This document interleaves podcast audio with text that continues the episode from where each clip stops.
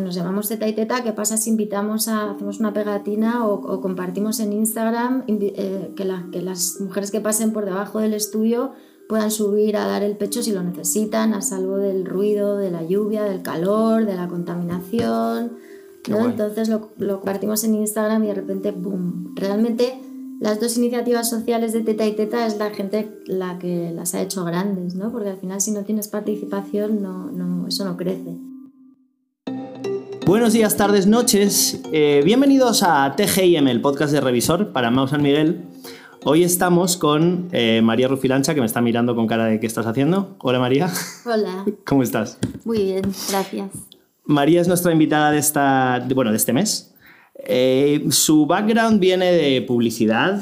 Eh, María es fundadora de Molaría y Teta y Teta, pero aunque sé que a nadie le gusta hacerlo, te voy a pedir por favor que, extiendas la introducción. Eh, pues yo vengo de trabajar en publicidad y trabajé en agencia hasta 2007 que me hice freelance y, y, monté Teta y Teta como espacio de coworking. Nace como un espacio de coworking em, creativo. Yo quería que fuera una especie de departamento creativo de agencia, porque era lo que echaba de menos realmente.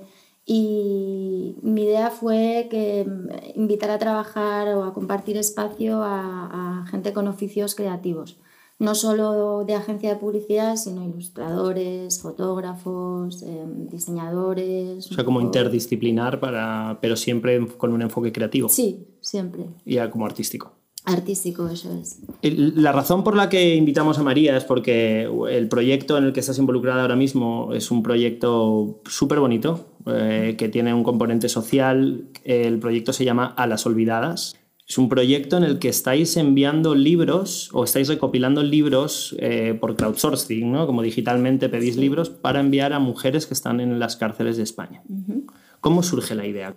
¿Cómo has como te has llevado todo este background que tú tenías de Publi, que al final la Publi no es muy social por norma general, y cómo te lo has llevado aquí y, de qué manera te ha ayudado? Pues a ver, yo, em, teta y teta, por la razón que sea, me me regala una especie de misión social porque eh, empieza como un coworking creativo, pero enseguida se convierte en, una marca eh, que intenta desexualizar la teta y a la mujer y, me convierte en, me convierte un poco al feminismo. Yo tenía un feminismo de, muy básico de haber leído a Simone de Beauvoir en el colegio o así, ¿no?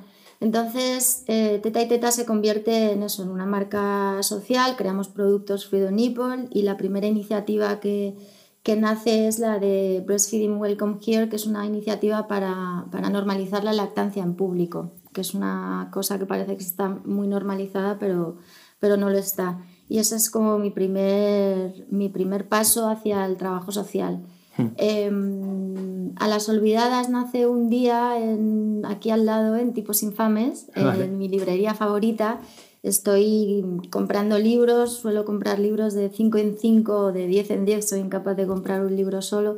Me encanta leer y cuando le pido a Alfonso, el librero que me cobre, digo en alto, madre mía, ¿qué voy a hacer con tantos libros en casa? Y de repente escucho una voz que dice, pues haz limpieza y dónalos.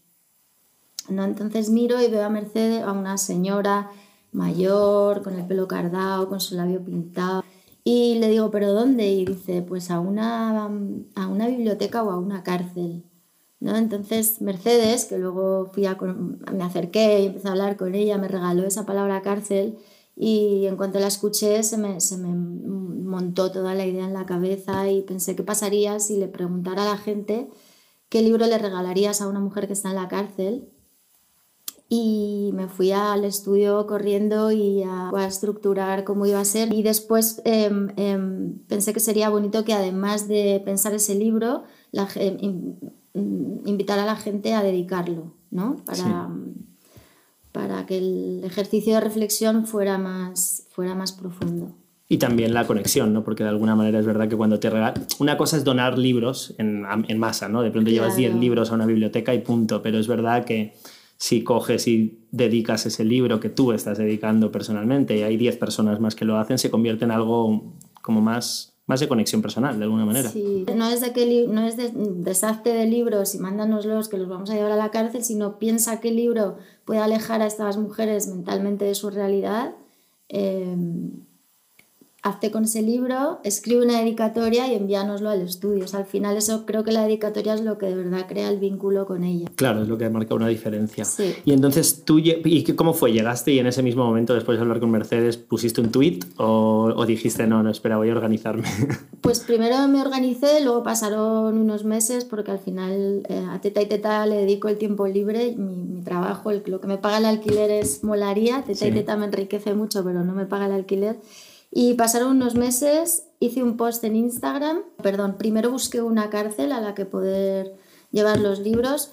Em, le pregunté a Ajo, micropoetisa, si alguien de mi entorno podía conocer a alguien mm, relacionado con el mundo cárcel, eh, solo podía ser Ajo. Entonces Ajo me puso en contacto con una amiga suya que me puso en contacto con la socióloga de, de la prisión de Soto del Real.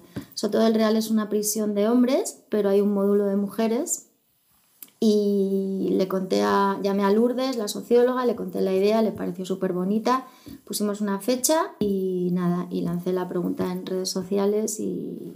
Eh, hay un número de cárceles, son tres cárceles realmente femeninas en España, sí. pero hay muchos módulos que están en cárceles masculinas. Claro, esas son las mujeres que realmente están más fastidiadas. O sea, cuando nació la idea empecé a leer sobre mujeres y cárceles que yo no tenía ni idea, ¿no? Pensé que conectaba muy bien con Teta, porque al fin, con Teta y Teta porque al final era libertad femenina, seguíamos en libertad y en mujeres, pero de otra manera. Claro, otro tipo de lucha por la libertad que... Claro. Y descubrí que en España solamente hay tres cárceles de mujeres, una en, Barcel una en Cataluña, pero Cataluña no, no depende de, de, instituciones penitenciarias, van a su ah, bola, y 39 módulos de mujeres en cárceles de hombres. Entonces, en una cárcel solo de mujeres, el 100% de las cosas que suceden en la cárcel eh, son para ellas, pero en una cárcel, en un módulo de mujeres, en una cárcel de hombres, las mujeres, em, nada de lo que sucede en la cárcel es para ellas. O sea, los talleres no son para ellas, em, el trabajo remunerado no es para ellas, em, tienen muy pocas, o sea, su castigo va más allá de la privación de libertad. Están en un, en un, espacio físico muy pequeñito, em, desde la arquitectura que está pensada para ellos, ¿no? Una, un, un, detalle que es muy tonto, pero, pero lo cuenta muy bien la alcachofa de la ducha, por ejemplo, ¿no? Sí. Lo, vosotros sois más de... Dejarla arriba y ducharnos y que nos caiga.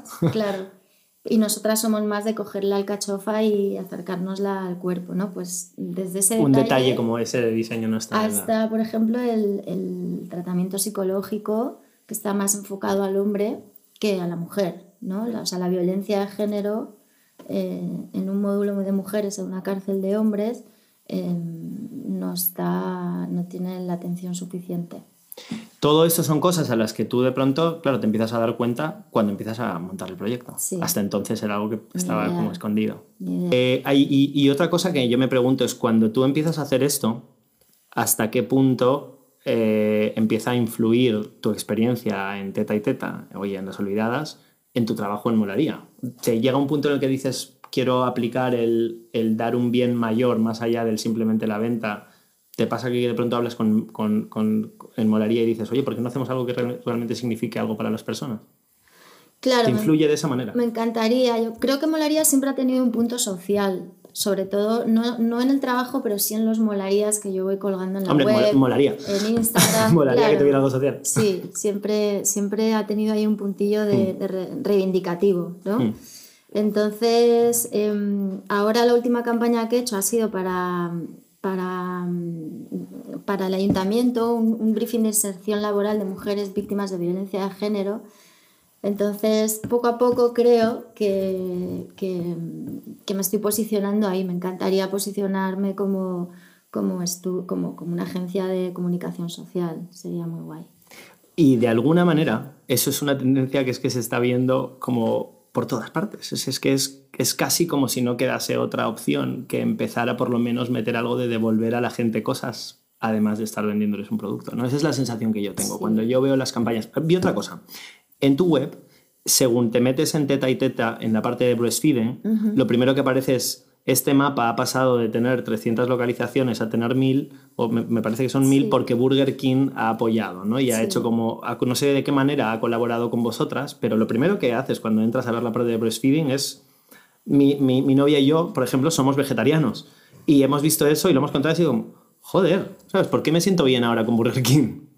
Ya. ¿No? Porque ¿qué es, ¿de qué manera, o sea, cómo, cómo surge eso? Pues Burger King fue a través de La Despensa, una agencia de publicidad. La Despensa eh, pensó una campaña para los restaurantes que, para, para, normalizar la lactancia, entonces en vez de crear un proyecto de cero, decidieron apoyar a Teta y Teta, que fue un gesto muy, muy guay. Y, y, entonces Burger King incluyó sus 800 y pico locales en... en como breastfeeding. Como, sí, nos pidió la pegatina. Es vuestra esa pegatina. Es que yo he visto bastante por Madrid una pegatina que lo pone en inglés y no sabía si era de fuera, pero que pone breastfeeding. Esa es vuestra. Sí, lo la hicimos en inglés para no excluir a nadie, porque al final el, el, proyecto empieza en Madrid. En Madrid hay muchísima, hay mucho extranjero, mucho turista y no es un pensábamos que, que, si solo lo hacíamos en español, luego había que hacerlo en catalán, en euskera, en gallego, en francés, en, ¿no? con lo cual si lo hacíamos en inglés nos quitábamos... Claro, eso por ejemplo, y, y, volvemos a lo mismo, ¿no? Y cómo de pronto te das cuenta de cosas. tú un día dices, joder, ¿qué voy a hacer con mis libros? Y Mercedes es una mujer que dice, pues en las cárceles los necesitan, ¿no? Y, y no, no, te das cuenta.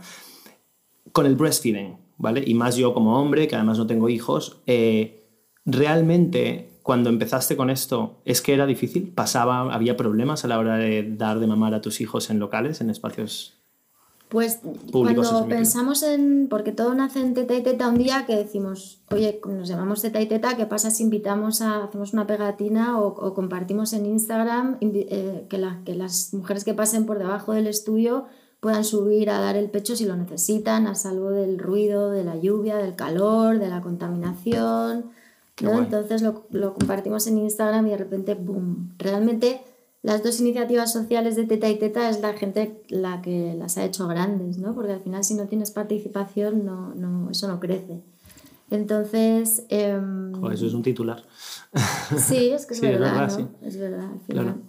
Y mm, ¿qué me habías preguntado? Te preguntaba si realmente os había, o sea, si lo del breastfeeding era un problema en ah, España o en Madrid, ¿no? Que si realmente era tan difícil encontrar em lugares públicos en los que poder. Empiezo a leer sobre el tema y descubro que no hay una ley que, mm, que defienda la lactancia en público, pero tampoco hay una ley que la proteja.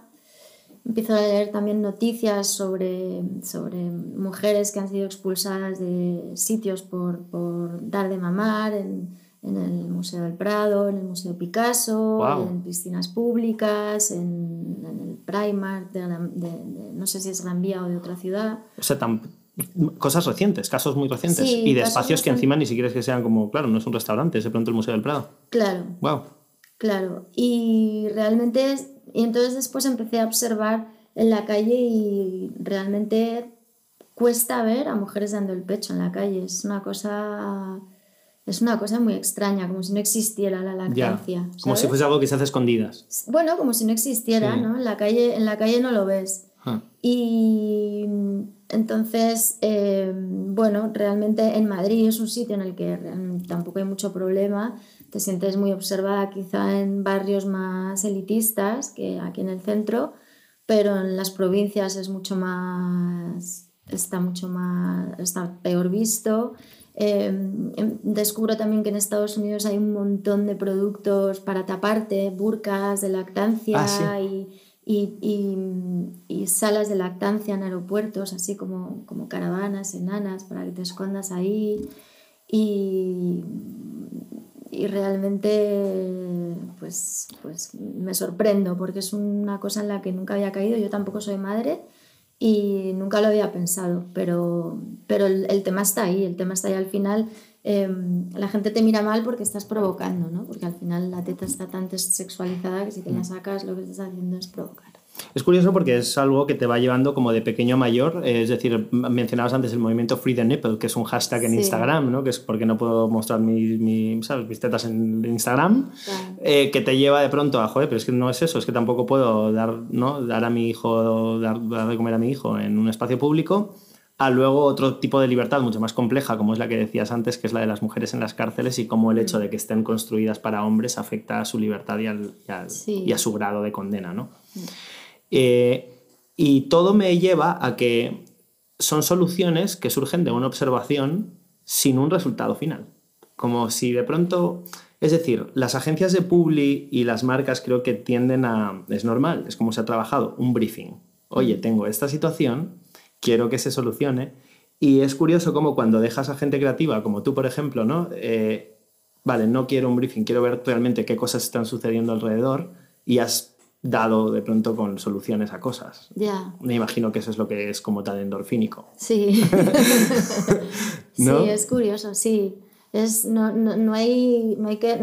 o sea, mi, no resuelvo un problema, lo que tú dices, ¿no? No tengo un problema y lo tengo que resolver con una campaña, sino que que como no tengo una presión, como con Teta y Teta no tengo una presión detrás ni comercial, ni... ¿no? Es como que la marca me, me lleva sola. Muchas veces pienso que, que en el caso de Molaría, eh, em, yo soy los caballos, ¿no? Y Molaría va en el carro ahí... Resentadita. Tranquilamente.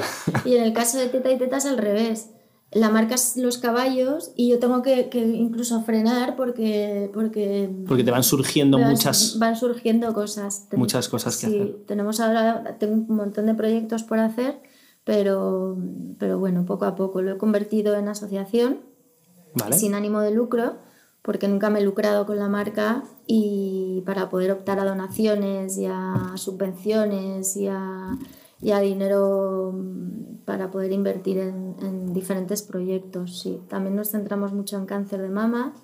Hemos hecho un producto especial para el cáncer de mama. Quiero hacer un, un sujetador de una sola teta. La mastectomía también es una cosa muy mal vista. Hay que normalizar ese tema también. O sea, que ¿en cuántas cosas dirías que estáis ahora mismo estabas hablando con las, a las olvidadas, es los libros a las olvidadas son los libros dedicados por la gente para las mujeres de, de, las cárceles. Hemos estado ya en cuatro cárceles y una unidad de madres. Eh, y la idea es ir a, por toda España. Estamos buscando financiación, hacer un documental, eh, visibilizar realmente los relatos de cada una de esas mujeres, que, que, que es lo importante. El otro proyecto es Breastfeeding, eh, normalizar la lactancia y queremos también hacer, crear este sujetador em, de Uniteta, no sé, todavía no le he puesto un nombre, eh, hacer un documental también sobre la presión médica y social que hay para reconstruirte un pecho cuando te lo quitan, que es increíble, es muy lógico también, ¿no? Vivimos en una sociedad machista y es normal que, que o sea, no debería ser normal, pero al final un médico no vas a perder tu feminidad, yo que tú me reconstruiría el pecho y ah, estas cosas. Sí. Que condicionan, digamos, la decisión de si reconstruirlo o no reconstruirlo. Totalmente. Y en nuestro perfil de Instagram eh, intentamos contar historias de mujeres que, que han decidido no reconstruirse para, para, normalizar un poco el tema. ¿Y qué más, qué más? Pues un montón de proyectos, pero poco a poco, sí. Eh, hay dos cosas que me surgen cuando. Porque yo lo que veo que estáis haciendo es una cosa que a mí siempre me ha parecido interesante. Yo creo que los entes públicos pueden ayudar en un montón de cosas, pero, hay, pero obviamente, como todo, tiene un límite, ¿no? Ya sea por los propios recursos del Estado, bueno, en fin, porque hay muchas cosas que hacer. Pero a mí me encanta cuando entes privados, tu agencia, ¿vale? Mm. Eh, o de pronto Burger King colabora con tu agencia para resolver problemas sociales. Mm. Y me parece que es el curso natural de las cosas ahora mismo. Me parece que es algo, es decir, están los recursos, está la infraestructura, conectar con muchas personas es muy fácil y como tú dices, sin la colaboración de los demás, pues las cosas no, no crecen. Pero siempre, me, o sea, no siempre, pero muchas veces me encuentro con dos problemas que digamos, o sea, dos, dos cosas que hacen como, mm, ¿cómo me meto ahí? Por una es, el hecho de vincular una marca hasta qué punto hace perder credibilidad al proyecto, ¿vale? Si, por ejemplo, yo llego y estoy haciendo algo que, que es que, que, yo, a mí no, no, me parece que deba ser así, pero creo que surge, ocurre muchas veces, ¿no? De pronto cuando alguien está haciendo algo muy bueno y una marca colabora, es como, bueno, ya estás vendiendo publi, ¿no? Y luego, por otro, la politización de determinados temas. El feminismo es uno de esos casos, ¿no? en los que muchas veces se, se, ha visto como politizado y es un tema sensible en el que de pronto marcas... Hace poco, recientemente, estaba hablando con JCDeco, que es la marca de mobiliario urbano y tal, y estuvimos hablando de, de un proyecto que tenían para el, para el, el 8M y cómo algunas marcas se iban a involucrar y finalmente dijeron todas, ¿sabes qué? Suelto el micro, no participo porque es un tema muy sensible. ¿Cómo crees que se puede navegar en esas dos aguas, tanto la de la credibilidad como la parte de la politización de temas como estos? Menuda pregunta. Sí, sí, sí, no es una pregunta fácil, pero digo, como, te, como imagino que alguna Ya. vez te habrás encontrado en esa situación, o igual en el futuro te puedes llegar a encontrar, ¿no? Y que... Ya, la verdad es que no lo sé. Creo que las marcas tienen su parte de responsabilidad social corporativa Sí. Y ¿Qué? no sé dónde está la línea entre, entre, entre apoyar o comercializar ese apoyo, ¿no? Pasa mucho también con el Día contra el Cáncer de Mama, que se ha vuelto un día completamente comercial. Sí, sí, que parece el día. A ver, no, obviamente parece- no, no quiero cruzar la línea, pero como el Día de la Madre, que al final llega un punto en el que está tan relacionado con tantas marcas, con tantas campañas Sí. de marcas, que al final no parece el día, de- se me olvida. Se, se puede llegar a acabar tapando el Día del Cáncer de Mama por la cantidad de marcas que hay por encima. La verdad es que no lo sé. En el caso de Burger King, que te puedo hablar de este caso, eh, pues se une Burger King con 800 restaurantes y es muy difícil rechazar eso porque realmente eh, es bueno para la causa. Entonces, Eso es lo que yo creo, 100%. ¿eh? claro, O es al bueno final- para la causa. está guay que apoyes y bueno, pues te estás poniendo tu nombre, pero estás dando algo que estás sol- resolviendo un problema. ¿no? Claro. Claro. Sí, no es que además Burger King ha apoyado una marca pequeñita como es Teta y Teta, Sí. no ha hecho una campaña a su bola. Claro. Entonces ahí No le ha cambiado el color a tu página web al rojo y el amarillo Claro, de. Burger King y el blanco, ¿no? Sino que ha cogido y Claro. ya, o sea, pues, yo creo que esa es una de las cosas, el no querer protagonizar. Eso el no es. querer ponerle el día de eh, Burger King, en este Eso caso, es, ¿no? sí. El día de lo que sea a las cosas, sino simplemente el decir, bueno, venga, voy a apoyar por aquí, y, pero no, no quiero fagocitar al final lo que realmente importa, que probablemente sea la solución del problema. ¿no? Sí, totalmente, creo que sí. Pero Sí. no sé, es una pregunta complicada, ¿eh? Eh, bueno, sí, es algo que me, que me planteo mucho porque veo movimientos que a mí, fíjate, y te lo digo como, repito, como vegetariano, ¿sabes? vi lo de Burger King y dije, joder, está guay, ¿sabes? Claro. Como, como, bueno, pues, pues mira, ¿sabes? No, muchas veces tenemos una idea, ¿no? De personas o de, o de, o de marcas que dices, joder, son Darth Vader. Pero bueno, de pronto hacen algo y dices, joder, pues están intentándolo, sobre todo cuando no se trata simplemente de blanquear tu imagen, sino de de facto hacer algo que, Sí. sea, que sea positivo. Eh, pues María, muchísimas gracias. Dime, porfa, eh, ¿dónde se puede ver tu, lo que estáis haciendo, tus redes sociales? ¿Dónde podemos seguir qué es, cuál, vuestras iniciativas? Eh, pues Teta y Teta es la, el nombre es Teta and Teta porque es en inglés, la, con la ampersand. Eh, La web de Molaría es molaría.es y la de Teta es tetaandteta.com o tetayteta.com, las, do- las dos funcionan. Genial. Eh, pues muchísimas gracias, María. Gracias por, por acompañarnos, eh, por contarnos la historia. Y, bueno, y esto ha sido todo en el TGIM de hoy. Muchas gracias a los que estáis al otro lado por escuchar. Nos vemos dentro de un mes. Y ya sabéis, eh, nos decís, nos podéis mandar feedback a través de la newsletter. Por favor, no os olvidéis de leer la newsletter. Nos vemos en las anticharlas y hasta el siguiente TGM. Un abrazo a todos.